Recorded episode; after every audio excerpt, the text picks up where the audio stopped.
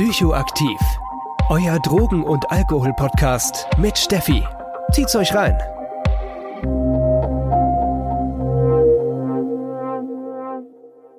Leute, was geht? Heute habe ich und nicht nur ich, sondern auch der Steve eine ganz besondere Folge, denn wir haben heute eine Doppelfolge beziehungsweise eine Folge, die in zwei Podcasts erscheint und zwar einmal bei mir im Psychoaktiv Podcast und im Podcast der Love Rebels und ich sitze gerade im Switchboard in Frankfurt bei Steve. Hallo Steve. hallo Steffi und hallo liebe HörerInnen. Ja, also wie gesagt, wir sind heute bei Psychoaktiv und bei den Love Rebels. Es ist äh, quasi eine, eine Folge auf zwei Kanälen und ähm, Genau, ähm, ich freue mich total, dass du hier bist im Switchboard und ähm, genau, ähm, wir haben ja so eine spezielle Story, die kommt dann wahrscheinlich gleich zu hören. Aber erstmal zum Thema. Was haben wir denn heute für ein Thema, Steffi? Wir haben heute das Thema Chemsex und das ist ein Thema, auf was du mich gebracht hast. das ist jetzt schon ja, gut zwei Jahre, aber eigentlich noch länger, drei Jahre her. 2017 war das, oder? Ja, also genau, ich war schon in Offenbach. Ich bin nach Offenbach gezogen, habe da quasi schon ein Jahr gewohnt, glaube ich, genau. Ja, und ich bin jetzt schon zwei Jahre in Köln. Ja, das kommt hin. Ja, ja, richtig verrückt, genau. Und da waren, haben wir uns kennengelernt in so einem Workshop-Abend im Tanzhaus West. Das ist ein Club hier in Frankfurt für die Leute, die uns außerhalb Frankfurt hören. Und da, ich war gerade ganz frisch in diesem ganzen Safer Use Game mhm. und ganz frisch auch ähm, bei ähm, Safe Party People, also bei unserem bei uns der Organisation, wo ich ehrenamtlich arbeite. Und da bin ich in den Workshop Chemsex gegangen und ich saß da drinnen und dachte mir, ja, Drogen, Sex, beides ein super spannendes ja. Thema, das ziehe ich mir mal rein. Und ich habe nichts verstanden. ähm, nicht, weil Steve das nicht wunderbar gemacht hat, sondern ja. weil das für mich eine komplett andere Welt war. Und die haben dann zwischendrin so Safer Use Packs durch die Gegend gereicht und ich habe da so reingeschaut und da war eine Spritze drin und konnte mich dachte so, was, was geht auf diesen Partys? ich habe es nicht verstanden. Ja. Und ich bin jemand, ich mag das überhaupt nicht, wenn ich irgendwie Themen nicht richtig durchblicke. Und so kam meine Begeisterung für das Thema und seitdem bin ich da sehr viel am Nachrecherchieren. Ja, also es war auch ein ganz cooler Abend, fand ich, weil wir haben ja ähm, ich glaube, auf so einer kleinen Tanzfläche gesessen und, ähm, und haben dann auch überall noch Plakate, zu Aufklärungsplakate, auch zu, zu ähm, STI, also zu Geschlechtskrankheiten, HIV und Hepatitis und, und ähm, anderen Sachen. Und dann die Idee, ja, was, was geht halt auf Partys, ähm, wenn man nicht nur tanzt. Also das und, und Darkräume ist ja auch ein Ort für Chemsex. Genau. Ähm, soll ich schon mal irgendwie einsteigen, was Chemsex ist? Genau, das wäre auch meine Frage. Was zur Hölle ist denn Chemsex? Ja, was zur Hölle ist Chemsex? Also Chemsex ist ähm, ein, äh, eine Art von, von Sexualität, die man auslebt mit Substanzen, ähm, ist vorrangig jetzt ähm, in der Gay-Community vertreten. Also man, man nutzt Substanzen, um lockerer zu werden, ähm, um diverse Spielarten besser naja, durchzuhalten oder den Sexabend länger durchzuhalten. Ähm, genau, und äh, dafür äh, gibt es auch verschiedene Konsumarten. Es gibt ein, ein Fach, ähm, Mann David Stewart, der hat diesen Begriff geprägt, Campsex ähm, aus London, und der bezieht das ähm, auf drei Substanzen. Also GHB, das hattest du, glaube ich, schon in deiner Folge. Genau, das kam Ende November raus. Ah, super. Genau, und dann äh, Crystal Meth und ähm, Mephedron. Äh, diese drei sind so die Hauptsubstanzen, die benommen werden. Genau, Crystal Meth war auch eine Folge in meinem Podcast im November drin. Ja. Also zwei der drei habe ich auf jeden Fall schon durchgenommen. Sehr praktisch. Genau, und äh, Mephedron wird ja dann wahrscheinlich noch kommen. Im, auf jeden ja, Fall. Im Endeffekt. Also äh, hat eine ähnliche Wirkung wie, wie Crystal Meth plus wesentlich schwächer, finde ich. Ähm, mhm. Ja, aber da wirst du ja nochmal drauf kommen, bevor ich mich da jetzt hier irgendwie was falsch erzähle. Ähm, genau. Und äh, dadurch äh, wird halt auch sehr die Libido gesteigert. Ähm, und man verliert teilweise natürlich auch die Kontrolle. Es ist natürlich Sinn und Zweck auch dieser Substanzen. Ähm, Gerade bei GHB wird man ja sehr sehr freizügig und sehr frei im Umgang und ähm, Crystal Meth zieht es dann auch in die Länge sozusagen.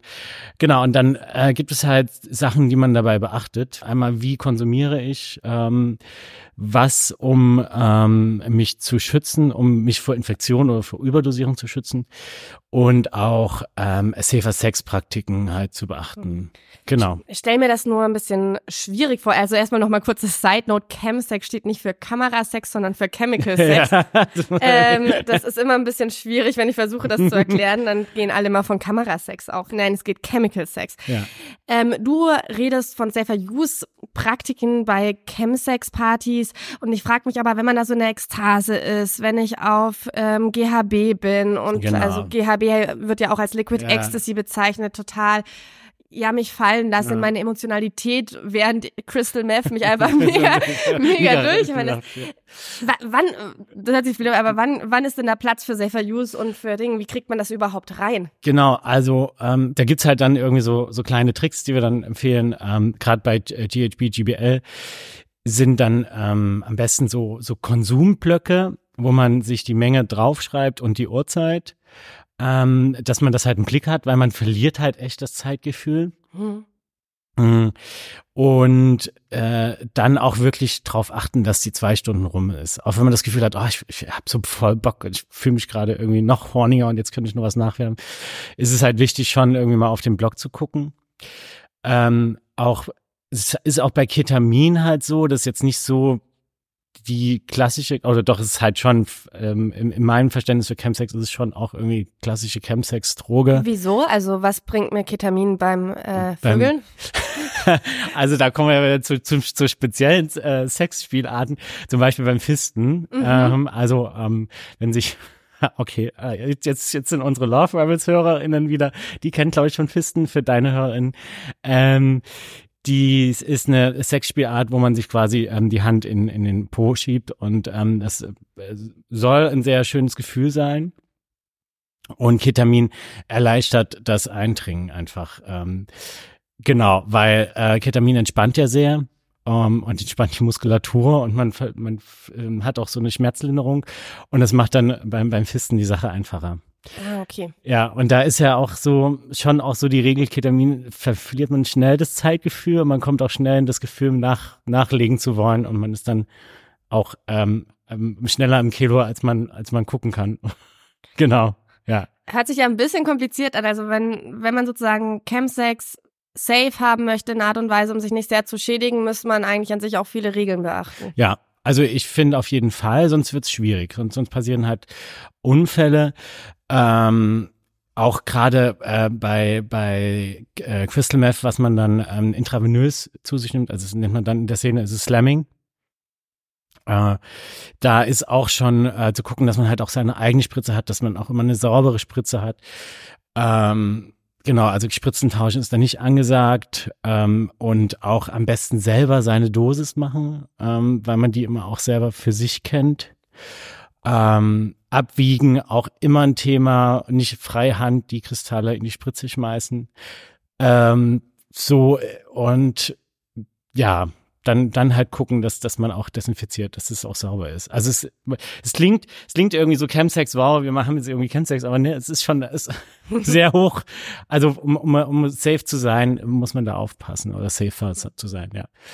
Wenn man jetzt auf den allgemeinen Drogenkonsum schaut, ist ja sozusagen intravenöser Konsum, also Konsum mit einer Spritze, schon so Endlevel ja. in, innerhalb des Konsums. Also wenn ich von, von normal konsumieren oder auch Freizeitkonsumierenden, mhm. wenn die an den intravenösen Konsum kommen, dann sind die schon sehr fortgeschritten ja. in ihrem Drogenkonsum und bewegen sich immer weiter weg von, ja. von einem Punkt, wo man auch sein Leben gut unter Kontrolle hat, was natürlich keine Allgemeinregel ist, aber es ist einfach so. Wie ist denn das Selbstbild von, von Männern, die Sex mit Männern haben und Chemsex betreiben von sich selbst und von ihrem Drogenkonsum? Ähm, das wird ja so stilisiert oder ist quasi, es ist so ein, so ein, mm, es hat so was Cooles tatsächlich in, in, in der Chemsex-Szene. Die fühlen sich wirklich als, als so, ähm, ja, wir, wir sind, ähm, also wir, wir haben Chemsex, wir sind, wir sind toll. Ähm, das ist so das Oberflächliche. Ähm, dann kommt natürlich äh, die Frage, wo, wo kommt das her? Ähm, da gibt es verschiedene Ansätze. Äh, es gibt halt so dieses ähm, äh, Homonegativität-Theorie oder um, ähm, internalisierte Homonegativität oder internalisierte Homophobie. also so, eine, so, ein, ähm, so ein Selbsthass, der, der gegen einen gerichtet ist. Das kann sein, weil das schon auch eine sehr, sehr verletzende Sache ist, sich so eine Spritze in den Arm zu geben. Ähm, aber nichtsdestotrotz, es kann halt auch einfach nur ein Lustgewinn sein. Also man, man, man kann halt sagen, gut, es gibt halt die eine Seite, ähm, da hat das, hat das was Selbstverletzendes. Andererseits, für manche ist es einfach nur ein Lustgewinn. Ähm, das kann man halt nicht so pauschal sagen, ja. Ähm, die Szene an sich ist sehr, sehr abgeschlossen. Also das ist schon ähm, von außen kriegt man es nicht so mit. Ja. Gerade, gerade auch weil, weil Drogen oder Substanzen halt von der Gesellschaft auch so tabuisiert werden. Ähm, ja, ja, da treffen ja an sich auch ähm, mehrere Tabus aufeinander. Ja. Also es, es ist leider immer noch ein Tabu, wenn Männer Sex mit Männern haben, wo genau. nicht so offen drauf gesprochen wird. Und dann auch noch mit Drogen gemeinsam. Und dann noch die sexuellen Spielarten. Also sich eine Faust in den Arsch zu stecken, ist jetzt auch nicht so die gängige Methode.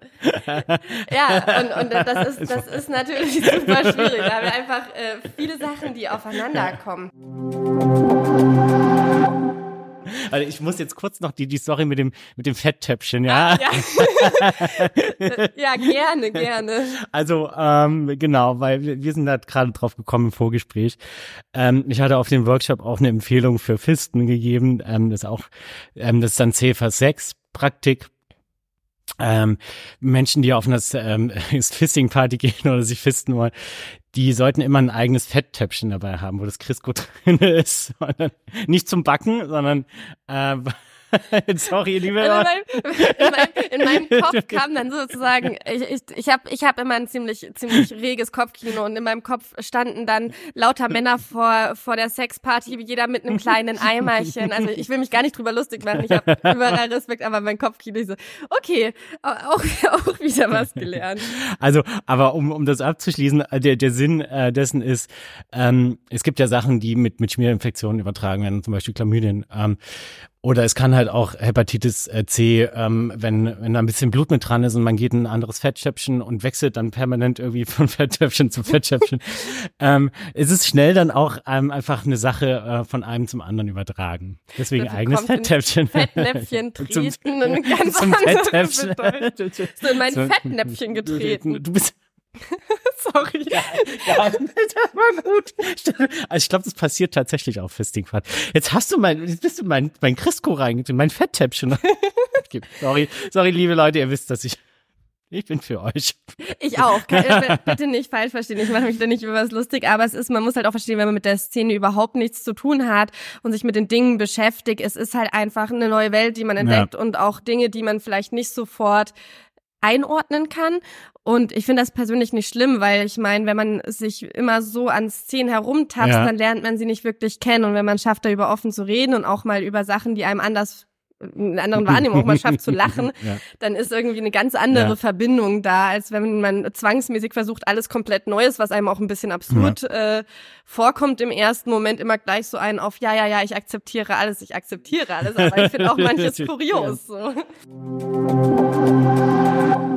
Ähm, ich komme noch mal kurz zum Safer Use zurück, weil ähm, tatsächlich dann mit dem ähm, äh, mit dem Konsum viele viele äh, junge Menschen fangen halt mit dem Konsum auch an. Es ist ja ist ja auch voll okay und ähm, das Problem ist halt gerade weil weil die Substanzen sehr potent sind, ähm, sollte man halt aufpassen und das ähm, wird auch nicht beachtet. Also es ist schon so ähm, weniger ist da tatsächlich erstmal mehr. Ähm, und auch immer erstmal warten, bis die Wirkung sich entfaltet hat. Ähm, gerade gerade gerade bei Sachen wie GHB, Ketamin oder oder Crystal Meth, ähm, die sind halt, wenn wenn das einmal im Körper ist, es ist halt drin.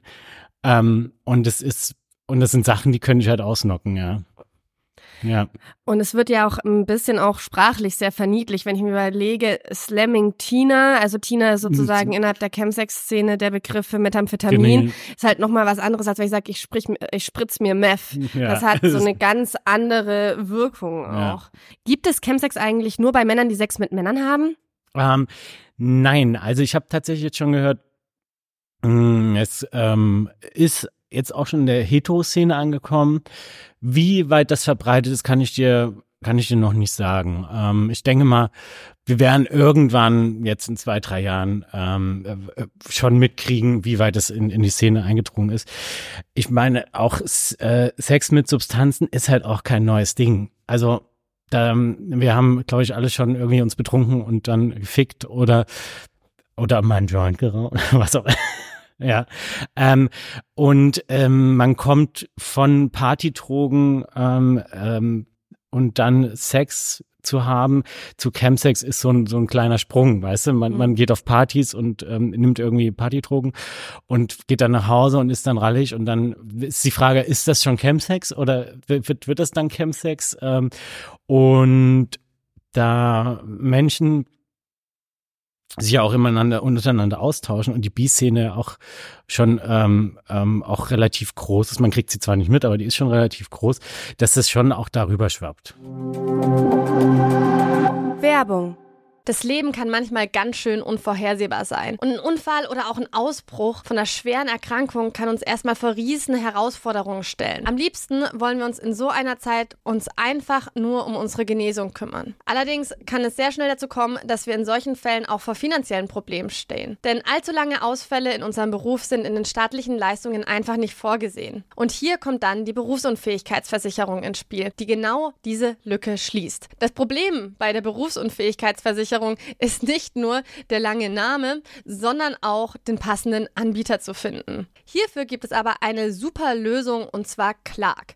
Clark ist ein Online-Versicherungsmakler, der euch verschiedene Versicherungen vorschlägt und euch beim Vergleich hilft. Dadurch bekommt ihr in der App einen super Überblick über die Angebote und könnt die für euch passende Versicherung finden. Wenn ihr eure Versicherung bei Clark hochladet und den Code Psychoaktiv34 eingebt, warten außerdem Shoppinggutscheine Gutscheine im Wert von 15 Euro auf euch. Die gibt es von zahlreichen Marken wie Globetrotter, Nintendo, Decathlon, Mediamarkt und vielen mehr. Denkt aber bitte daran, dass wenn ihr eine Versicherung bei Clark hochladet, Clark das Maklermandat für diese Versicherung übernimmt und solltet ihr einen Makler haben, diesen ersetzt. Wenn dieses Angebot für euch spannend klingt und ihr euch denkt, ach, um meine Versicherungen wollte ich mich eh schon endlich mal kümmern, findet ihr den Link und meinen Code wie immer in den Show Notes.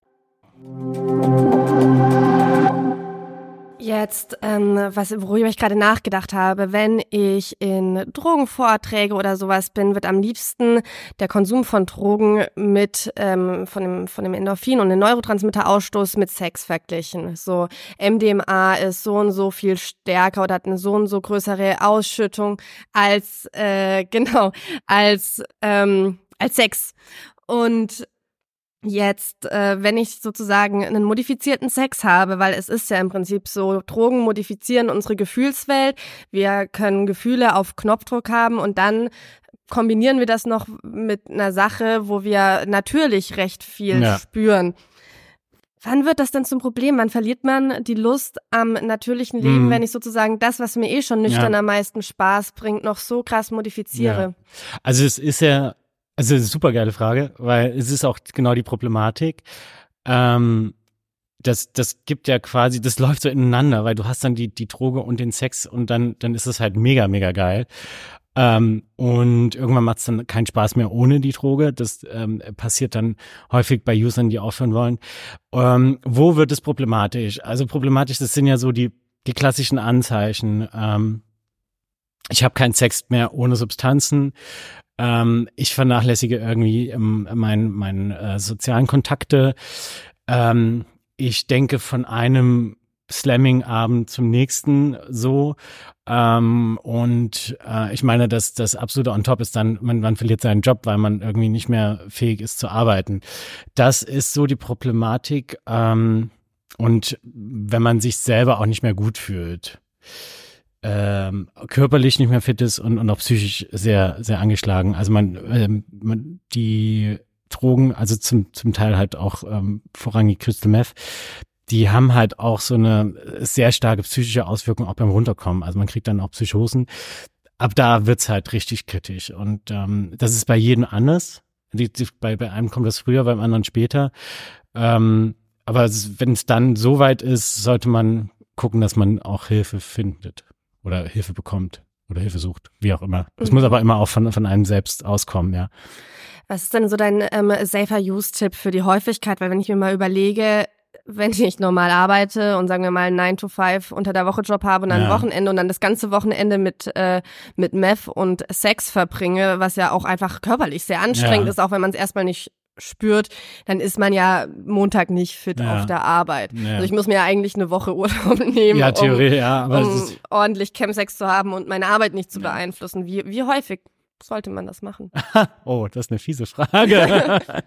ähm, uh, ähm, wie häufig? Also ich würde sagen, das ist echt schwierig. Man, ähm, man sollte schon große Pausen dazwischen einlegen. Ich würde jetzt kein, kein, kein, keine mhm. Zeit sagen. Das ist ja. echt, ähm, man sollte aber echt Pausen, große Pausen dazwischen einlegen. Äh, Gerade beim im intravenösen äh, Gebrauch von äh, Crystal Meth ähm, ist es sollte man echt ein paar Wochen, also schon, man, man, eine Woche reicht nicht. Also zwei Wochen reichen auch nicht, um, um da, um da im Gehirn die, die, die ich bin, ich bin keine, leider kein, kein, ähm, kein Psychiater, da weiß ich nicht so genau, wie es abläuft, aber bis, bis, bis die, bis die Neurotransmitter wieder funktionieren oder anständig äh, feuern können.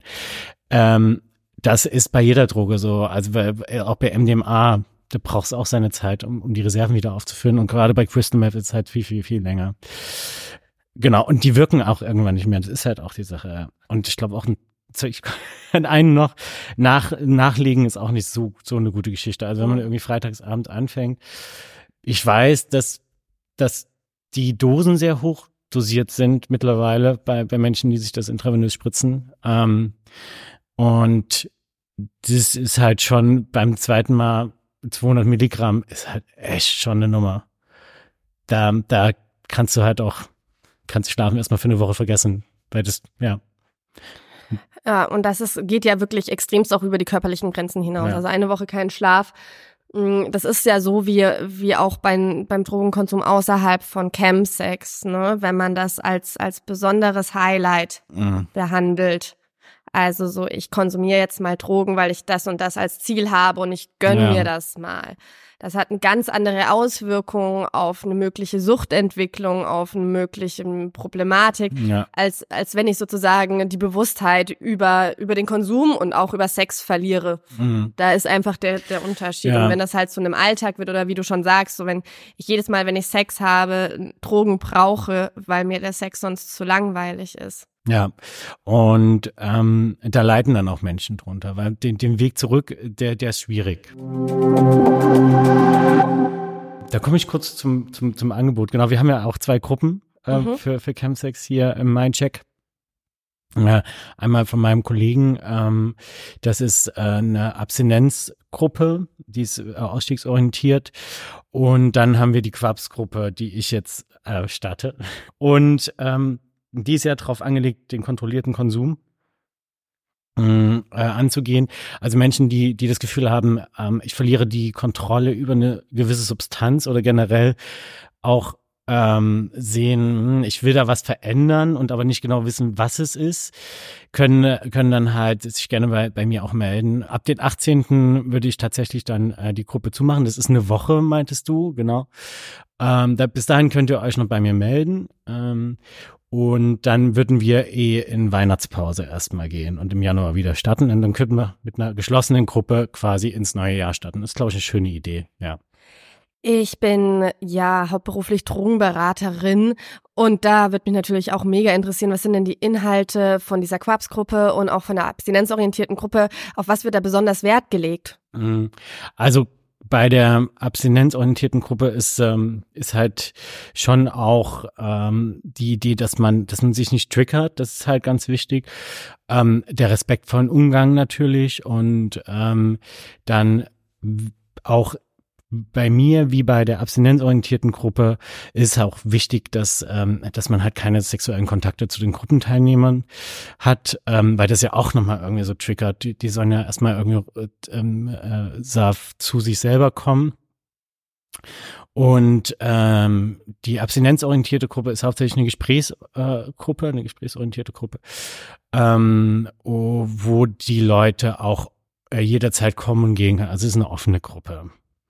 Mm, genau, bei mir wäre das mit Quaps dann die geschlossene Gruppe mit ähm, Ansätzen von verschiedenen Modulen, die sich auf äh, eine Probleme oder Problematiken der Chemsex-Situation orientieren. Also es wäre einmal Sozialkompetenz, wo man dann guckt, wie fange ich wieder Kommunikation an oder wie finde ich zu mir selber und trage das nach außen. Dann haben wir die Sexualität, ein großes Thema. Wie, wie kann ich Sexualität leben ohne Substanzen? Ähm, was gibt es da für Möglichkeiten? Wie kann ich meine Sexualität kommunizieren? Ähm, dann haben wir ein Modul mit ähm, Drogen und ähm, Sucht und äh, Konsum, dass man halt nochmal so ganz ähm, ganz klassisch auf, auf die Trigger guckt und ähm, was ist denn eigentlich ein Konsum und was für ein Konsumverhalten habe ich. Ähm, dann haben wir Körperwahrnehmung. Ähm, das kann leider im Moment nicht so stattfinden, weil es da sehr um Nähe geht, um, um Aushalten und, und sich spüren oder den anderen spüren. Das ist auch ein sehr, sehr, sehr schönes Modul. Und ähm, dann äh, das letzte Modul dreht sich äh, tatsächlich um, um Grenzen setzen dann auch, ja. Also wo, wo sind meine eigenen Grenzen?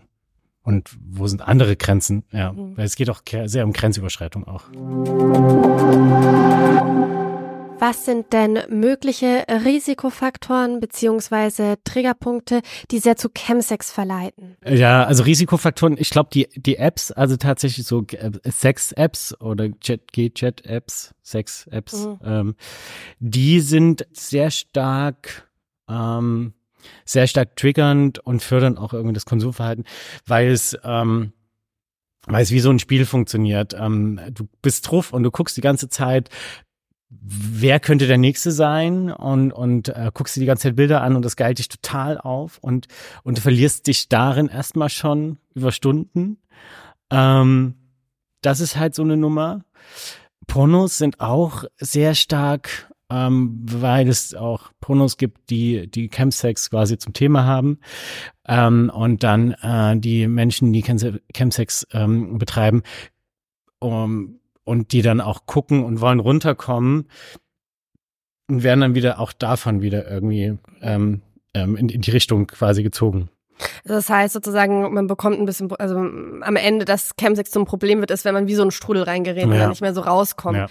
Ähm, wo wir es gerade vom Rauskommen haben, äh, wollte ich mal die Frage nochmal umdrehen. Und wie kommt man denn da rein? Also, ähm, was ist das Ticket zu Chemsex-Partys und wie komme ich da dran? also, was ist das Ticket? Wow. Also, dann sind wir auch wieder bei den Apps. Das ist so das, das Einstiegsticket tatsächlich. Ähm, Gibt diverse Apps, ähm, die das sehr stark bewerben, tatsächlich. Es gibt eine, ähm, wo man das in seinem Profil angeben kann. Da wird dann auch gefragt, Chemsex und dann kann man ankreuzen, ja, gelegentlich oder nein. Und das steht dann halt öffentlich in deinem, in deinem äh, Sexprofil drin mit deinen Schwanzbildern. Um, ähm, und das ist dann so der Zugang. Also dann steht ja Campsex in, in, in ein tolles Schwanzbild und dann wirst du zu einer Campsex-Party eingeladen.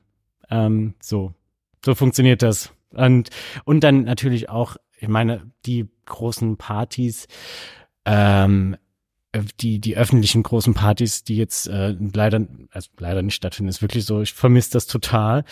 Ähm, da wird halt auch schon angefangen zu konsumieren und dann ist dann irgendwie, also man tanzt da nicht nur, sondern man hat irgendwie auch Sex und dann wird es dann von, von der, von der großen Party irgendwie zu einer Campsex-Party auf, auf einen privaten, also dann geht es einfach irgendwie in pri private Räume nach Hause oder so. Das passiert okay. halt auch. Also man kommt da, also für, für uns ist es total schwierig, äh, da hinzukommen, äh, gerade auf die private Partys, äh, wo, wo es halt auch ähm, angebracht ist, mal, mal zu gucken, ähm, sind da halt irgendwie genug Safe-Use-Materialien etc. Da, da können wir jetzt als Laufwärts können wir da halt nicht, ähm, nicht hin und wir werden auch nicht angefragt. Und deswegen ist immer so unser Aufruf, wir, ihr könnt gerne uns fragen für Safer-Use-Materialien. Wir haben die auch immer da. Wir haben, ähm, wir haben ähm, saubere äh, Spritzen und, und ähm, G-Fläschchen, die skaliert sind mit Blöcken. Wir haben, wir haben ähm, saubere Hackkarten etc. Das ist halt alles da. Und wenn ihr das braucht, dann könnt ihr das auch ungeniert bei uns auch über E-Mail-Anfragen. Wie hoch würdest du denn die Sensibilität der Szene ähm, einschätzen? Weil es hat ja oder es wird ja mit Absicht sehr schmuck gehalten, was ja an sich erstmal ein, sehr sehr, sehr schmuck gehalten, schmuck, sehr, so, sehr, also schön. sehr, sehr schön ja. gehalten und das äh, ja wie wie hoch ist denn auch wirklich das wie hoch ist das Reflexionsvermögen dieser Szene oder wie hoch würdest du es einschätzen oder würdest du sagen, der Großteil der Szene, der denkt da gar nicht ein zweites Mal so gern drüber nach, sondern macht es einfach. Ja. Wie würdest du das einschätzen?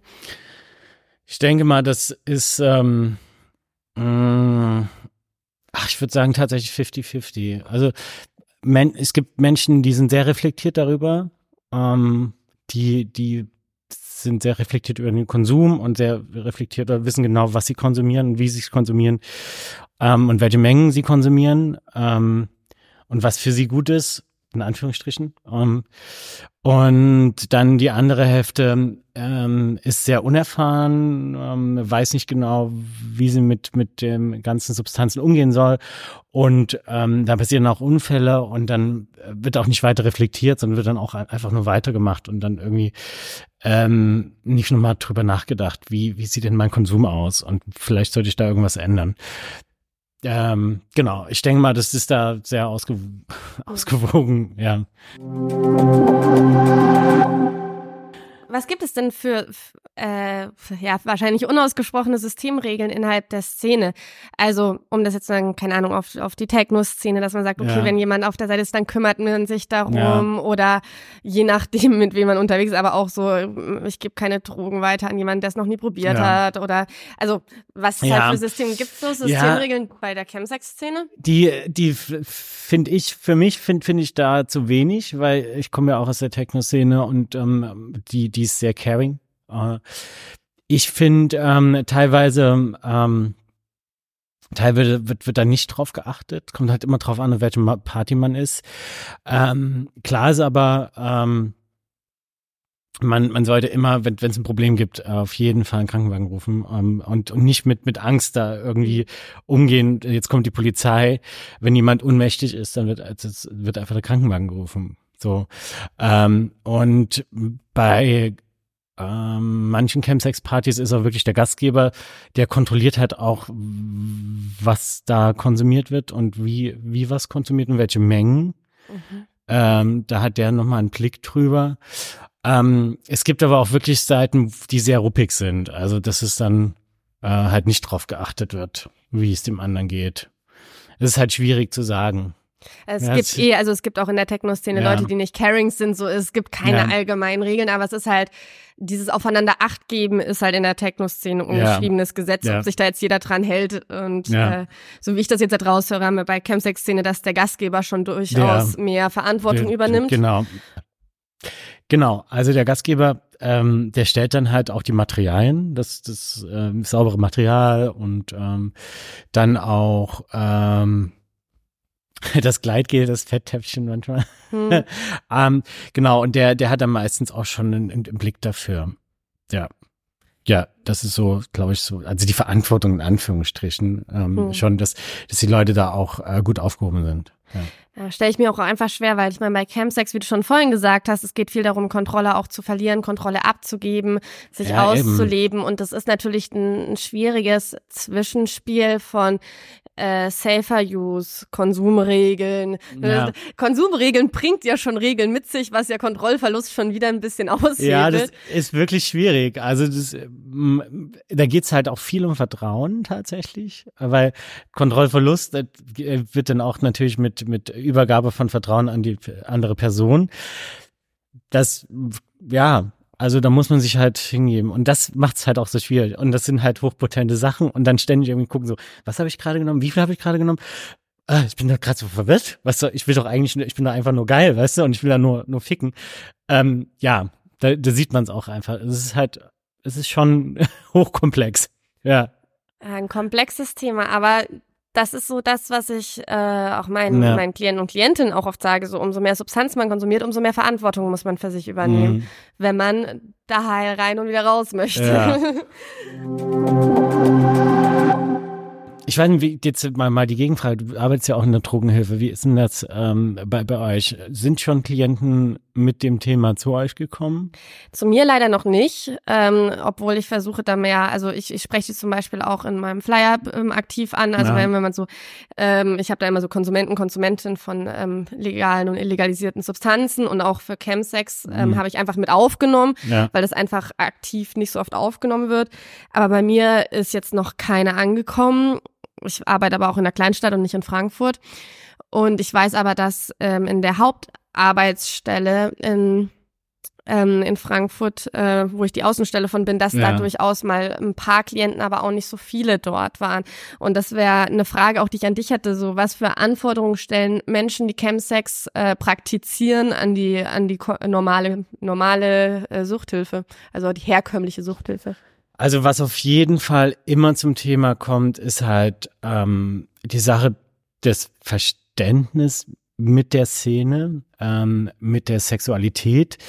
Das ist halt echt schwierig. Ähm, ich habe halt schon von manchen Leuten gehört, dass die in, ähm, in Selbsthilfegruppen waren für, für Sucht und dann halt da der einzige so wie, wie, wie so ein rosaner Elefant einfach dann da saßen und jeder hat die angeguckt und er, er, er ist schwul, er hat Sex, er hat irgendwie noch ein Drogenproblem. Ähm, das ist schon komisch. Ähm, und die haben sich dann auch sehr unwohl gefühlt in dieser Situation ähm, und sehr unverstanden. Und das ist für, für den Prozess, ähm, da wieder rauszukommen, äh, ist das nicht gut. Weil das führt ja dann im Endeffekt wieder, okay, ich bin unverstanden, warum soll ich überhaupt jetzt irgendwie aufhören und dann gehe ich halt weiterballern.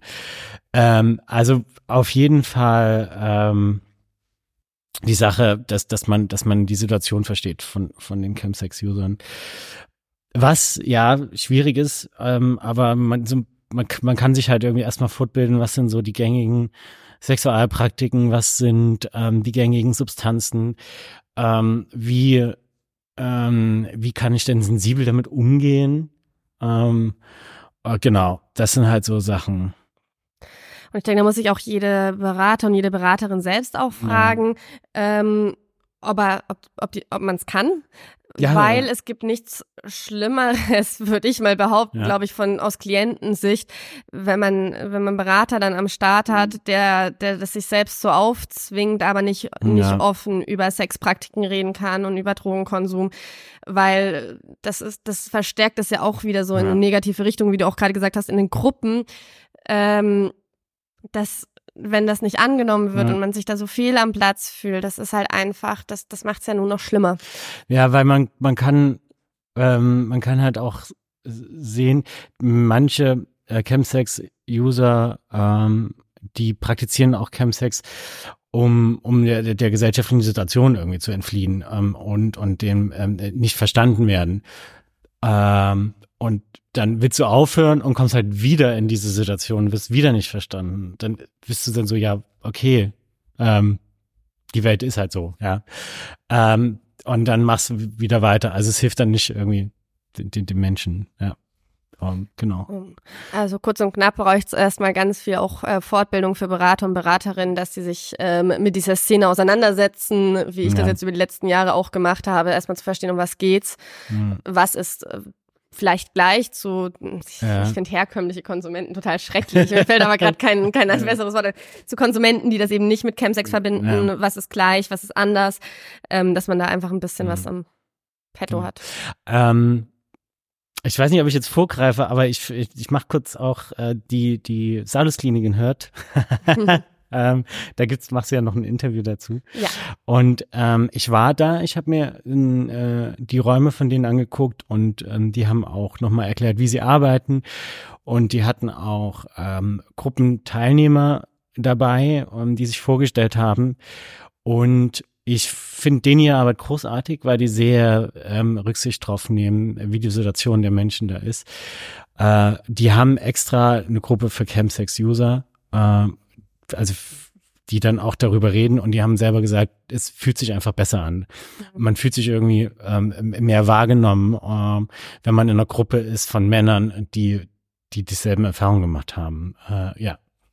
Und dann halt auch nochmal speziell, dass das Angebot für die ähm, dann auch äh, quasi auch erweitert ist, weil es geht ja dann nicht nur um Drogenkonsum, sondern es geht ja auch noch um Sex und es geht um Sexualität und das ist halt nochmal ein Thema, was auch schwierig ist. Ähm, und dann kann man halt auch nochmal über seine Sexualität reden, um, um, um die Optimierung, weil es geht auch viel um Sex Sexualität zu optimieren beim Chemsex. Ähm, das ist halt äh, ja, also das machen die ganz gut. Ich fand, ich fand das wirklich großartig. Ja, da freue ich mich auch total aufs Interview. Das hängen wir nämlich hier noch dran. Ähm, das halte ich dann nächste Woche und äh, ja, bin total gespannt, was ja. mir da erzählt wird. So, wir gelangen langsam ans Ende unserer Chemsex-Folge. Ich fasse jetzt erstmal ganz fix zusammen, was wir bis jetzt ein bisschen besprochen haben. Wir haben erstmal ein bisschen aufgeklärt, was Chemsex ist. Das äh, findet viel in der Szene von Sex, die, Männern, die Sex mit Männern haben, statt. Ist zum Teil auch ja geschlossen und exklusiv, aber man kommt jetzt auch äh, leicht rein über Apps, wenn man das gerne möchte. Und ja, wir haben ein bisschen so die Vorteile und Risiken von der Chemsex-Szene gemacht, also wie viel Spaß und was für neue Grenzen man irgendwie erkunden kann und ausloten kann, wenn man eben seinen Sex modifiziert mit Substanzen, aber auch was für Schwierigkeiten das bringen kann, indem man sozusagen dem Spaß an Sex ohne Substanzen verliert und sich eben in dieser Szene auch verliert. Worauf ich am Ende noch mal ein bisschen näher eingehen möchte, ist, dass wir die Substanzen vielleicht einfach noch mal kurz durchgehen, die zentral sind für die Chemsex-Szene und was man genau beim Safer Use drauf achten muss. Und danach gibt es eben auch noch das Interview mit der Salus Klinik in Hürth, wo es eben dann nochmal darum geht zu gucken, wie schaut es in der stationären Behandlung für Männer, ähm, Menschen aus, die Chemsex betreiben. Ja, ja, okay, also dann ähm, wir fangen mal mit ähm, mit den Sachen an, die man durch die Nase ziehen kann, glaube ich, bevor wir bevor wir zu den harten intravenösen Sachen gehen. Ähm, genau, äh, also was durch die Nase gezogen wird, ist ähm, auch teilweise äh, Crystal Meth, ähm, Methadron, Ketamin, ähm, und ähm, die ganzen äh, Neuro, nee, neuen psychoaktiven Substanzen. Ähm, und da ist es wichtig äh, zu gucken, dass, dass die Substanz halt möglichst klein ist, dass sie mit einer sauberen Hackkarte auch äh, klein gemacht wurde. Äh, Gerade bei einer Chemsex-Party, da liegt auch Kleidgel überall rum. Du hast auch manchmal Kleidgel an der, an der Hackkarte. Äh, das ist nicht sehr geil, dann das nur durch die Nase zu ziehen. Ähm, ganz wichtig, immer ein eigenes Röhrchen oder ähm, eigene Ziehplättchen, ähm, wo äh, das haben wir auch in unseren CV-Use-Packs mit drin. Mhm. Wichtig ist halt wirklich, äh, gerade bei den äh, neuen psychoaktiven Substanzen wie, wie 3-MMC, Formic etc., die sind teilweise auch echt unsauber. Und äh, da weiß man auch nie, wie hoch der Wirkstoff in der Substanz selber ist. Ähm, und das ist auch echt eklig für die Nase. Äh, genau. Dann ähm, haben wir ähm, Booty Bump, das ist äh, der Popokonsum. Äh, da werden Substanzen in ähm, Kochsalzlösung aufgelöst und dann mit einer Spritze, aber ohne Nadel natürlich. Ähm, die wird einfach anal eingeführt. Da gibt's so einen kleinen Spülaufsatz tatsächlich, auch bei uns im Safer Use Pack. Ähm, den kann man dann auf die Nadel setzen und äh, auf auf die Spritze setzen. Ähm, genau, und das sind auch äh, Substanzen, die, die man halt auflöst, ähm, wie Crystal Meth und ähm, Mephetron. Ähm, auch Speed ähm, wird teilweise so, so konsumiert.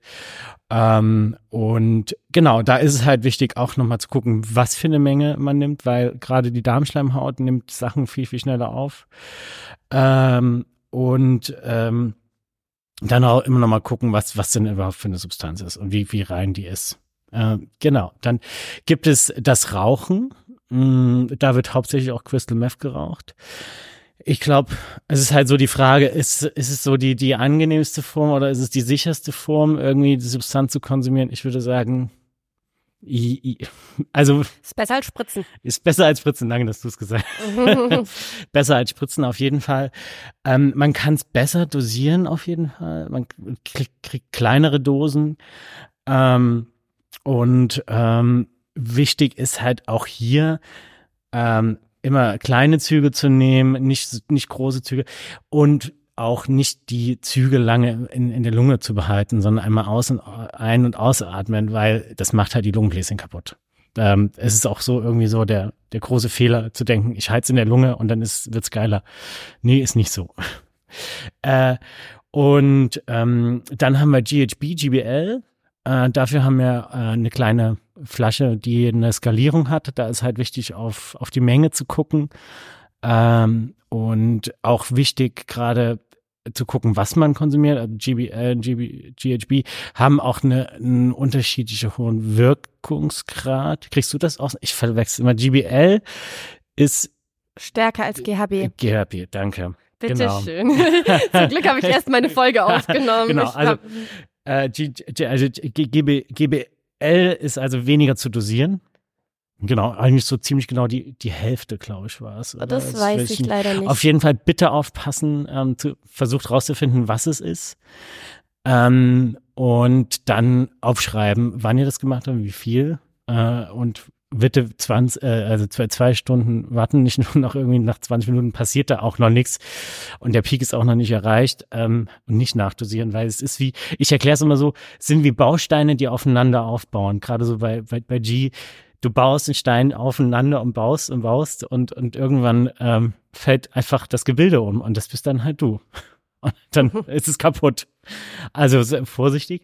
Ähm, und jetzt ähm, der intravenöse Gebrauch von Substanzen. Also es wird äh, Crystal Meth wird gespritzt, wird Methadron gespritzt, es werden die, die äh, neuen psychoaktiven Substanzen werden auch gespritzt. Ähm, ähm, es wird so ziemlich alles gespritzt in die Vene mittlerweile, auch Ketamin finde ich, äh, sehr vorsichtig sein. Ähm, bitte abwiegen, wichtig. Ähm, Kochsalzlösungen nehmen, saubere Spritzen nehmen ähm, und nicht ach, einfach auch nicht nachdosieren. Ich würde ja, lass, lass es dann einfach irgendwie dann, ähm, weil das schwierig ist, also gerade bei Crystal Meth, äh, das runterkommen ist, ist halt, dauert ewig und ist mega anstrengend für den Körper auch und für die Psyche. Genau. Ähm, so, das sind so die goldenen Regeln. Ähm, auch nicht, nicht die Steine einfach hinten reinwerfen und zu gucken, ja, das ist doch irgendwie der Stein vom letzten Mal, so die Menge. Äh, das funktioniert so nicht. Wie die Steine hinten reinwerfen? Also, ähm, ähm, ich habe halt schon viel gehört, dass, dass ähm, die Menschen, die Crystal Meth konsumieren, ähm, die Kristalle einfach nehmen, ohne sie abzuwiegen und machen die Spritze auf und werfen die hinten rein. Ah, okay. Und ähm, machen dann das Kochsalz, wenn überhaupt Kochsalz, machen die dann halt drauf schütteln die, bis es aufgelöst ist und dann spritzen die. Mhm. Also es wird nicht gefiltert, es wird nicht abgewogen. Ja, also du weißt nicht die Menge. Das ist nicht gut. Ähm, genau, also wichtig ist auch filtern. Also nehmt einfach so einen kleinen Tech-Filter. Wir haben die bei uns in das Safer-Use-Pack mit drin. Hm, der filtert nur die, die Schwebstoffe und Unreinheiten raus, aber die Wirkung geht nicht verloren. Also ihr könnt ruhig einen Filter nehmen. Ja. Ja, und darauf aufbauend die Safer-Use-Regeln, die immer zählen, ist Lebensbalance nicht vergessen. Ne, gestalte das Leben auch drogenfrei, so oft es geht, so viel es geht und mehr als wenn man Drogen konsumiert, ja. Äh, um eine Balance zu halten und ich will sie eigentlich nicht rausnehmen, den Spaß am Leben nicht vergessen. Ja, also ähm, ist, ich meine, ist, ist es auch so, glaube ich, so eine goldene Regel ist, äh, konsumier, wenn es dir gut geht. Ähm, ja, nicht, wenn es dir schlecht geht. Und ähm, genau, ich finde, ähm, Substanzen können auch, auch natürlich irgendwie was Positives haben. Ähm, die können auch Spaß machen. Ähm, man muss halt sehr vorsichtig damit sein. Ja. Und die nächste goldene Regel, Hilfe holen, bevor der Karren an, an die Wand gefahren ist. Äh, dadurch, dass ich in der, in der Suchthilfe arbeite, in der Drogenhilfe arbeite, weiß ich, dass das nicht sehr realistisch ist, aber deswegen plädiere ich immer dafür, wenn man irgendwie sich unsicher ist oder schon merkt, dass eventuell was nicht mehr perfekt im Gleichgewicht ist, ja. sofort zu jemandem gehen, mit dem man das in Ruhe reflektieren kann, eine neutrale Person dazu holen, mit dem man das in Ruhe reflektieren kann, damit überhaupt kein größeres Ungleichgewicht besteht. Und es gibt viele Angebote. Es gibt einmal die Drogenhilfe, aber wir haben ja auch jetzt von den Lawful die für Chemsex-Userinnen, äh, ja. ja, User, ähm, ein direktes ja. Angebot haben, die die Expertise haben. Äh, das einfach nutzen. Ja. Ne? Und wenn scheiße ist, dann geht man da halt nicht mehr hin. Aber lieber einmal hingehen und ja, merken, genau. dass es unnötig war, als nicht ja. hinzugehen und das, dann wird es viel zu nötig. Also wir haben ja auch bei uns im Mindcheck ähm, in Frankfurt, ähm, da kannst du auch Einzelgespräche machen. Also kannst auch gerne bei uns irgendwie Termine machen ähm, und dann sagen, du hättest ein Thema mit Chemsex, dann wird ja auch schon die richtige Person rausgesucht. Ähm, weil wir haben ja auch äh, Leute, die halt auf spezielle Bereiche dann irgendwie auch aufgeteilt sind. Ähm, genau, und dann kann man, kann man dir auch schon mal zumindest so, so einen Anker geben. Äh, und dann kann man weiterschauen. Ja. Ja, super. Ich glaube, wir sind am Ende, beziehungsweise noch nicht ganz am Ende, weil jetzt kommt das Interview, das wird dann noch reingeschnitten. Super. Aber Steve, es war Hammer, es hat super viel Spaß gemacht. Äh, ja, geile Mega. Folge. ich freue mich dann auf die, ja, auf das Interview auf jeden Fall. Ja, ich auch. Bin schon ganz gespannt. Und ihr bleibt safe, habt viel Spaß am Leben und äh, ja, wir hören uns zur nächsten Folge. Ja, liebe Hörerinnen, ciao, ciao, ciao. Nun kann es passieren, dass irgendwann der Sex in den Hintergrund rückt und man eigentlich nur noch Sex hat, um Drogen zu konsumieren. Der Drogenkonsum innerhalb von Chemsex kann oder zur Abhängigkeitserkrankung werden. Und wenn das passiert, gibt es eine Klinik in Deutschland, die Salus Klinik in Hürth, die sich genau diesem Thema angenommen hat. Und ich bin super happy, dass Frau Icking aus der Salus Klinik Hirt, sie macht dort die therapeutische Leitung in der Suchtabteilung, sich Zeit genommen hat und mir ein paar Fragen zum Thema Chemsex und den Schwerpunkt dazu in der Salus Klinik Hirt erklärt. Viel Spaß bei dem Interview. Frau Icking, in der Salus-Klinik Hürth gibt es einen Chemsex-Schwerpunkt. Wie kam es denn dazu? Ja, eigentlich kam die Initiative ursprünglich nicht sozusagen aus der therapeutischen Arbeit hier vor Ort, sondern dadurch, dass wir mit der Klinik relativ nah äh, am Standort Köln äh, sind und äh, wir über die AIDS-Hilfe in Köln erste Anfragen hatten von ähm, äh, Männern, die Sex mit Männern haben, die eben Chemsex-Konsum entwickelt haben. Und insofern haben wir ähm, erstmal eher durch die Anfragen von außen uns damit beschäftigt. Das war ungefähr 2014, dass wir erste Anfragen bekommen haben und haben dann aber sehr schnell auch durch die Kooperation mit der AIDS-Hilfe erkannt, ähm, dass das tatsächlich innerhalb ähm, dieser Gruppe tatsächlich ein, ähm, ja, ein, ein gewisses Problem und damit auch ein gewisser Bedarf ist an, an Unterstützung, Beratung, Behandlung, wie auch immer. Genau, dadurch war sozusagen ursprünglich ähm, der, ähm, das, das Programm entstanden. Warum braucht es denn dafür einen extra Schwerpunkt? Warum kann man denn Menschen, die Chemsex praktizieren, nicht einfach in die normalen Gruppen für Menschen mit Abhängigkeitserkrankungen teilnehmen lassen? Also es hat verschiedene äh, Gründe. Es ist schon so, dass natürlich es Überschneidungen gibt mit, äh, mit anderen Menschen, die eine Abhängigkeitserkrankung entwickelt haben. Also insofern gibt es natürlich Schnittmengen thematisch, aber es gibt ein paar Besonderheiten, wo es eben deutlich wurde, dass es für diese Gruppe eben auch nochmal inhaltlich andere Schwerpunkte geben muss. Das eine ist eben, dass es äh, in der MSM-Gruppe halt eine sehr starke Kopplung des Konsums mit der Sexualität ähm, stattfindet und insofern sozusagen diese Themen auch ähm, mit behandelt werden müssen. Ähm, ist es natürlich auch bei anderen Menschen so, dass äh, Substanzen in der Sexualität eingesetzt werden. Das gibt es generell natürlich. Aber sozusagen diese explizite Kopplung, die dann auch einhergeht mit einer ganz bestimmten Konsa ähm, Kontakt- und Konsumanbahnung, auch mit der Art des Settings, die damit verbunden ist, ähm, ist das schon eine Besonderheit. Und insofern äh, bedarf es da schon einer besonderen, ähm, besonderen Konzepts. Und der zweite Punkt ist, und das wird auch immer wieder von äh, Menschen, die wir hier behandeln, bestätigt, dass doch einige der MSMler, die schon mal einen, einen Versuch gemacht haben, sich in Behandlung zu begeben, doch sich häufig, ähm, ja, manchmal auch unterschwellig ähm, Ausgrenzungserfahrungen konfrontiert sahen, auch in anderen Einrichtungen. Einfach weil sie gemerkt haben, sie sind, manchmal ist es auch einfach die Tatsache, ähm, vermeintlich als einziger schwuler Mann äh, vielleicht in einer äh, Behandlung zu sein und das dann eben erzeugt dann doch eher wieder eine, eine Zurückhaltung, sich einzubringen. Und dadurch, dass wir mittlerweile ungefähr immer zwölf bis 15 ähm, Rehabilitanten haben mit dieser Thematik, erleben die natürlich eine ganz andere Solidarität und auch eine ganz andere Selbstverständlichkeit im klinischen Setting, ähm, sich zu bewegen. Und wir achten eben auch sehr auf ähm, darauf, dass auch also Ausgrenzungsbestrebungen anderer, ähm, da gehen wir direkt mit ins Gespräch und versuchen da wirklich ein offenes Klima zu erzeugen. Das hört sich ja alles schon mal sehr spannend an.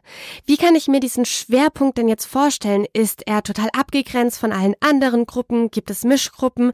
Wie schaut das aus?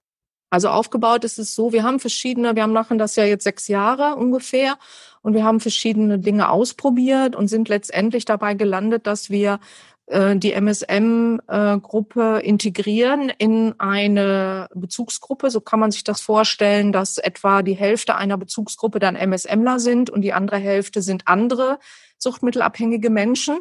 Ähm, und davon gibt es zwei Bezugsgruppen, sodass auf der einen Seite sie sozusagen mit dem Thema dort präsent sind, aber was auch ein Ziel sozusagen der Behandlung ist, ähm, äh, sozusagen nicht permanent äh, die Fixierung auf dieses Thema Sexualität gegeben ist, ne? weil natürlich äh, deren Leben auch noch andere Elemente beinhaltet und eine Folge des Chem intensiven Chemsex-Konsums ist häufig auch die Fixierung ähm, auf, auf dieses Thema Sexualität. Also insofern lösen wir das, da versuchen wir es damit so ein Stück weit aufzulösen, haben aber daneben für alle MSMler eine spezielle Gruppe noch entwickelt, die auch durchgängig einmal die Woche läuft. Die nennen wir Lust und Rausch, wo es speziell um diese Arbeit an dieser Entkopplung von Substanzgebrauch mit der Sexualität geht.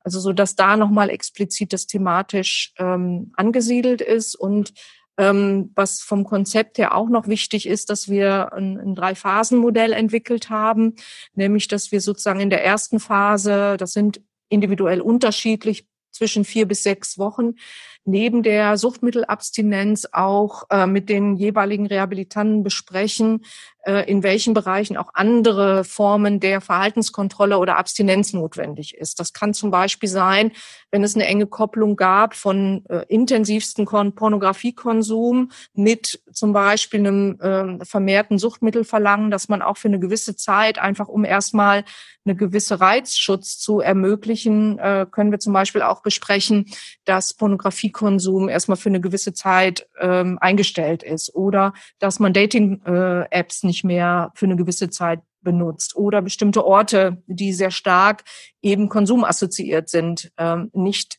besucht. Wir nennen diese Phase Reizschutz. Also es soll ein gewisser Schutz vor Auslösereizen oder Trigger für den Konsum äh, stattfinden, weil einfach die Kopplung von Konsum und Sexualität so intensiv ist, dass wenn zu sehr mit ähm, sich mit sexuellen Inhalten und auch bestimmten Settings äh, konfrontiert wird, ist die Gefahr des Suchtmittelrückfalls sehr hoch. Und von daher versuchen wir so in der ersten Phase einen gewissen Reizschutz dadurch äh, zu bieten. Und nach diesen äh, sechs Wochen äh, wird dann so langsam wieder geschaut, ne, mit welchen Situationen ähm, kann man sich konfrontieren und auch wie könnte so eine substanzungebundene Sexualität denn aussehen. Das ist vielleicht noch mal so ein bisschen zur Erklärung. Sehr, sehr spannend. Wie ist denn die Erfahrung von der Zufriedenheit von Menschen, die Chemsex praktiziert haben, ähm, wieder nüchtern Sex zu haben? Weil ich stelle mir nun mal vor, dass wenn man seinen Sex immer modifiziert, seinen Sex so in die Lüfte hebt, dass nüchterner Sex ein bisschen enttäuschend ist und ja, dass man das erst wieder erlernen muss. Wie zufrieden werden denn die Menschen wieder mit nüchternen Sex? Ja, das, das ist jetzt sehr wirklich eine, eine schwierige Frage, so allgemein zu beantworten, weil das sehr individuell ist. Ne? Es gibt halt Rehabilitanten, die haben vor der Chemsex-Phase über viele, viele Jahre eine substanzungebundene Sexualität auch befriedigend erlebt. Äh, und es gibt natürlich Rehabilitanten, die sehr früh eben auch schon ähm, einem jungen Erwachsenenalter dann mit Konsum und äh, Chemsex in Berührung gekommen sind. Und da ist es einfach, ist es eine sehr unterschiedliche Auseinandersetzung damit. Ähm, was die Erfahrung, die wir gemacht haben, ist, dass diejenigen, die zu uns kommen, natürlich ähm, schon längst eine Schwelle überschritten haben, wo sozusagen auch die negativen Auswirkungen des Chemsex-Konsums sehr spürbar wurde. Also es fanden auch unter Chemsex-Sessions diese ursprüngliches ähm, äh, Kick ne, und diese Intensität des Lusterlebens ist natürlich ein Aspekt, aber viele haben auch schon die Schattenseiten sozusagen dessen auch sehr intensiv erlebt, angefangen von Grenzverletzungen, die halt auch in äh, Chemsex-Sessions passiert sind, bis hin eben halt auch zu ähm, erheblichen negativen Folgen auch, die dadurch ähm, für die, ne, für körperliche Gesundheit, also ob das, haben auch Patienten mit Schlaganfällen schon ausgelöst durch mit Amphetaminkonsum ähm, über Tage, über Wochen, über Monate. Ähm, und auch ne, viele, die berufliche Probleme haben, die möglicherweise auch sich den Konsum schon über Prostitution finanzieren mussten. Also es sind schon auch erhebliche negative Konsequenzen, ähm, so dass natürlich es eine, um auch um eine Veränderung ähm, der Erwartungshaltung an den äh, Sex geht.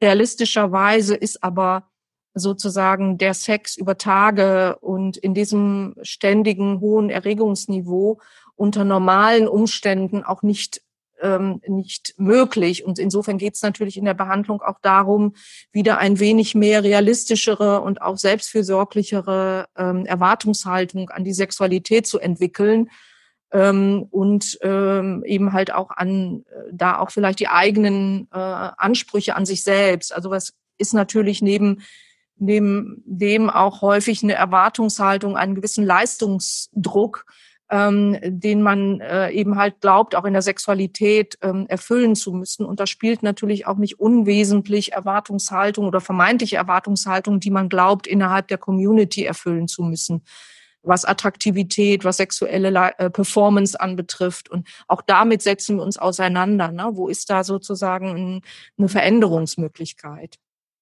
Also es geht schon weit über, ja, über das hinaus, ähm, sagen wir mal, es klingt immer so sehr formal, so Entkopplung von, aber es geht ganz viel dahinter auch darum, sich mit, mit eigenen Wertvorstellungen auseinanderzusetzen, mit Ansprüchen an sich selbst, mit, mit, ähm, ja, mit auch äh, vielleicht Diskriminierungserfahrungen, die internalisiert wurden, ne, die auch eine Rolle spielen dabei, wie man seine Sexualität lebt. Also es ist ein sehr vielfältiges Thema.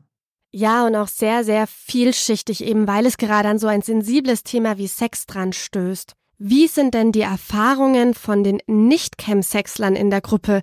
Wird es von ihnen als Bereicherung angesehen, dass sie in einer Gruppe sind, die zur Hälfte ähm, mit Chemsex-Menschen belegt sind? Oder gibt es da eher öfters Probleme?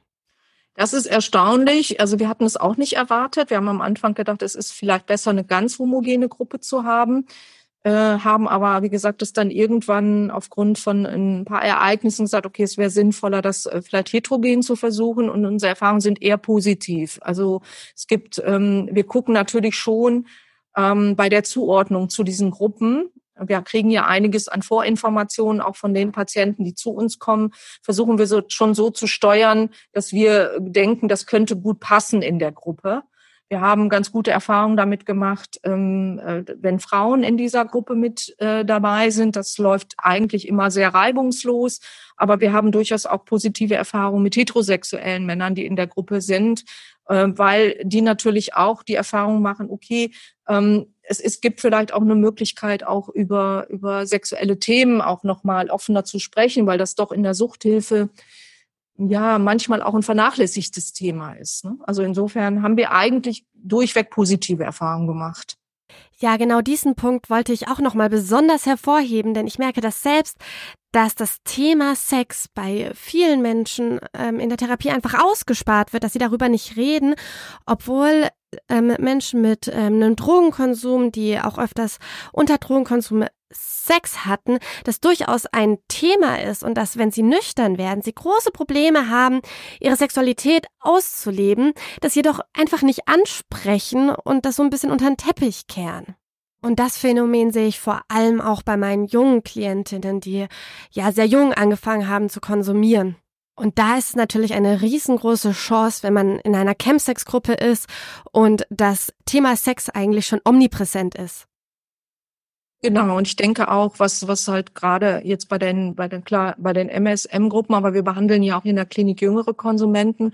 Und auch da äh, gibt's natürlich auch ähm, Prägungen, die eben halt auch zum Beispiel durch äh, frühen ja, digitalen Konsum von, von Pornografie, also wo einfach auch bestimmte Vorstellungen über Sexualität äh, geprägt werden, die nicht unbedingt förderlich sind äh, in Bezug auf so eine für, für selbstfürsorgliche, gesunde sexuelle Reifung. Ne? Und das dann natürlich auch häufig, wenn dann der Konsum wegfällt, auch eine große Verunsicherung einfach auch da ist. Ne? Wie, wie, wie denn Sexualität eigentlich und wie komme ich dann klar mit meinen eigenen Unsicherheitsgefühlen und so. Und das ist ein Riesenthema. Ja. Ja, das finde ich richtig, richtig gut mit dem Schwerpunkt. Wie ist denn die Auslastung, wenn man als Chemsexler zu Ihnen in die Klinik möchte? Denn Sie sind ja, glaube ich, die einzigen in Hürth, die eben so einen speziellen Schwerpunkt haben, oder? Ja, also wir sind, genau, wir sind äh, bundesweit die einzige Klinik, die dieses spezielle Konzept entwickelt hat.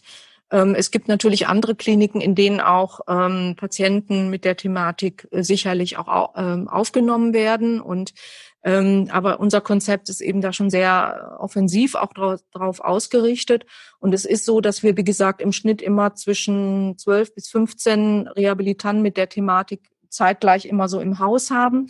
Und die Behandlungszeiten sind ja von 20 bis 26 Wochen in der Regel, wenn es um Erstbehandlung geht. Das heißt relativ lange. Äh, sind die Patienten dann bei uns und ähm, wir haben äh, ja Wartelisten, die sind unterschiedlich. Also im Moment würde ich mal sagen, so geht man von einer Warteliste von drei bis vier Monaten aus. Äh, man muss natürlich auch, wenn man sich dafür interessiert, vorher ja auch eine Beratungsstelle aufsuchen. Äh, die muss einen Sozialbericht erstellen. Das heißt, es gibt einen ganzen Vorlauf auch äh, von dieser Geschichte und ähm, wir werden halt hauptsächlich aus den, sagen wir mal, Hotspots von, von Chemsex ähm, belegt. Ne? Das heißt, hauptsächlich kommen unsere Patienten aus Berlin oder Großraum Berlin, natürlich hier aus dem Großraum Köln, zunehmend jetzt auch aus Süddeutschland. Also wir haben relativ viele aus dem Raum äh, Stuttgart, Frankfurt, äh, München, aber auch aus Hamburg. Also es ist eher so eine wirklich bundesweite Vermittlung, ähm, die da läuft, aus, in der Regel aus den großstädtischen Räumen. Haben Sie das Gefühl, dass Menschen, die Chemsex betreiben, gut versorgt sind im Suchthilfesystem? Und was braucht das Suchthilfesystem, um eben Chemsexler besser zu versorgen? Ja, das ist, ähm, also ich sag mal so, äh, meine Erfahrung ist halt, dass äh, jetzt durch die letzten Jahre einfach, dass dieses Thema auch nochmal öffentlich und in der breiteren Öffentlichkeit präsenter ist. Also es nicht mehr nur so ein Insider-Ding ist, am Anfang, wo wir gearbeitet haben, kamen halt die Zuweisungen häufig über die AIDS-Hilfen, also eigentlich nicht die klassische Suchthilfe. Und es kam halt Zuordnungen über die Schwulenberatung, also eher community-bezogene Beratungs- und Behandlungsangebote. Mittlerweile kriegen wir immer mehr, vereinzelt auch aus den klassischen Suchthilfeberatungsstellen, äh, kriegen wir Zuweisungen, ähm, so dass ich schon den Eindruck habe, dass es ein bisschen breiter angekommen ist. Ähm, sicherlich die Nachsorge, das ist nochmal ein anderes Thema. Äh, wir haben ja im Grunde genommen ist die stationäre Behandlung ja immer nur der erste Teil äh, oder der zweite Teil nach der vorhergehenden Beratung. Äh, und wir natürlich uns oft wünschen, dass ähm, die Patienten eben auch nochmal eine spezifischere Nachsorge machen können. Also für den Kölner Raum haben wir erreicht, dass die AIDS-Hilfe hier eine Sondererlaubnis von der Rentenversicherung erwirkt hat, auch Nachsorgegruppen ähm, zu machen zu diesem Thema. Äh, und natürlich in Berlin gibt es eine gute Kooperation mit der Schwulenberatung. Die bieten auch eben ambulante äh, Nachsorge und ambulante Weiterbehandlung an. Und das wäre natürlich auch wünschenswert, wenn es da äh, vielleicht auch noch in anderen Großstädten da mehr, mehr Anlaufstellen geben würden. Oder Suchtberatung Stellen sich dieses Themas auch offensiver noch annehmen würden. Ja, genau, das wollte ich eben auch gerade sagen, dass sozusagen das vorhandene Suchthilfesystem sich dem Thema annimmt, dass Beraterinnen sich fragen, können sie gut mit dem Sexthema umgehen, sich mehr Wissen drauf zu schaffen, um dann eben Menschen mit Chemsex gut in ihrer Beratungsstelle empfangen und beraten können. Genau, ja. Ja, da braucht es vielleicht auch an der einen oder anderen Stelle eben auch sicherlich auch gewisse Fortbildungen äh, und man muss halt einfach auch äh, natürlich auch irgendwie lernen, auch eine Sprache zu finden, wie man darüber redet und um was es da eigentlich geht. Ne? Man muss da schon ein bisschen eintauchen in dieses Thema, ähm, um auch, äh, ja, glaube ich, um auch die richtigen Fragen zu stellen. Genau, und wenn man sich erstmal überlegt, dass das Thema Sex auch außerhalb der Chemsex-Szene bei anderen Konsumentinnen sehr unter den Tisch gekehrt wird und wenig darüber gesprochen wird, sollte allgemein das Thema Sex präsenter in der Beratung, präsenter in der Suchthilfe sein, weil das eben oft ein Problem und ein Thema ist. Ja, sehe ich auch so. Ja, Frau Icking, das war es auch schon mit dem Interview. Vielen, vielen Dank, dass Sie sich Zeit genommen haben, mit mir so ein wichtiges Thema zu besprechen. Ich gern gemacht. Ja, vielen Dank für Ihr Interesse. Música Jo Leute, richtig geil, dass ihr so lange dabei geblieben seid bei dieser etwas längeren Podcast-Folge heute. Wir hatten aber auch zwei Interviews, zwei Interviewpartner. Da mussten wir einfach heute ein bisschen durchhalten. Das waren aber auch so wahnsinnig spannende Themen. Heute ging es sehr viel über Chemsex. Wir haben uns Safer Use angeschaut, wie das ausschaut innerhalb von Chemsex, haben uns angeschaut, was Chemsex überhaupt ist und uns auch die Schattenseiten des Chemsex angeschaut, dass eben Chemsex, das Nutzen von Substanzen Substanzen im Sexbereich auch zu einer Abhängigkeit führen kann und dass sozusagen ja der Sex bei dem Ganzen in den Hintergrund rückt und man dann sozusagen den Sex wie eine Ausrede nutzt, um Drogen zu konsumieren und da kippt dann die ganze Geschichte ein wenig. Falls ihr noch Fragen zu Safer Sex habt, dann schaut doch mal ein bisschen mehr bei den Love Rebels bei dem Podcast vorbei. Da geht es auch ganz arg über Safer Sex. Da könnt ihr euch eben noch tiefer informieren. Ich packe euch auf jeden Fall den Link in die Show Notes.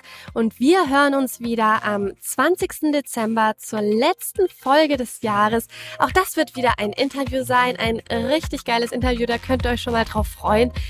Und ja, wir hören uns dann. Tschüss.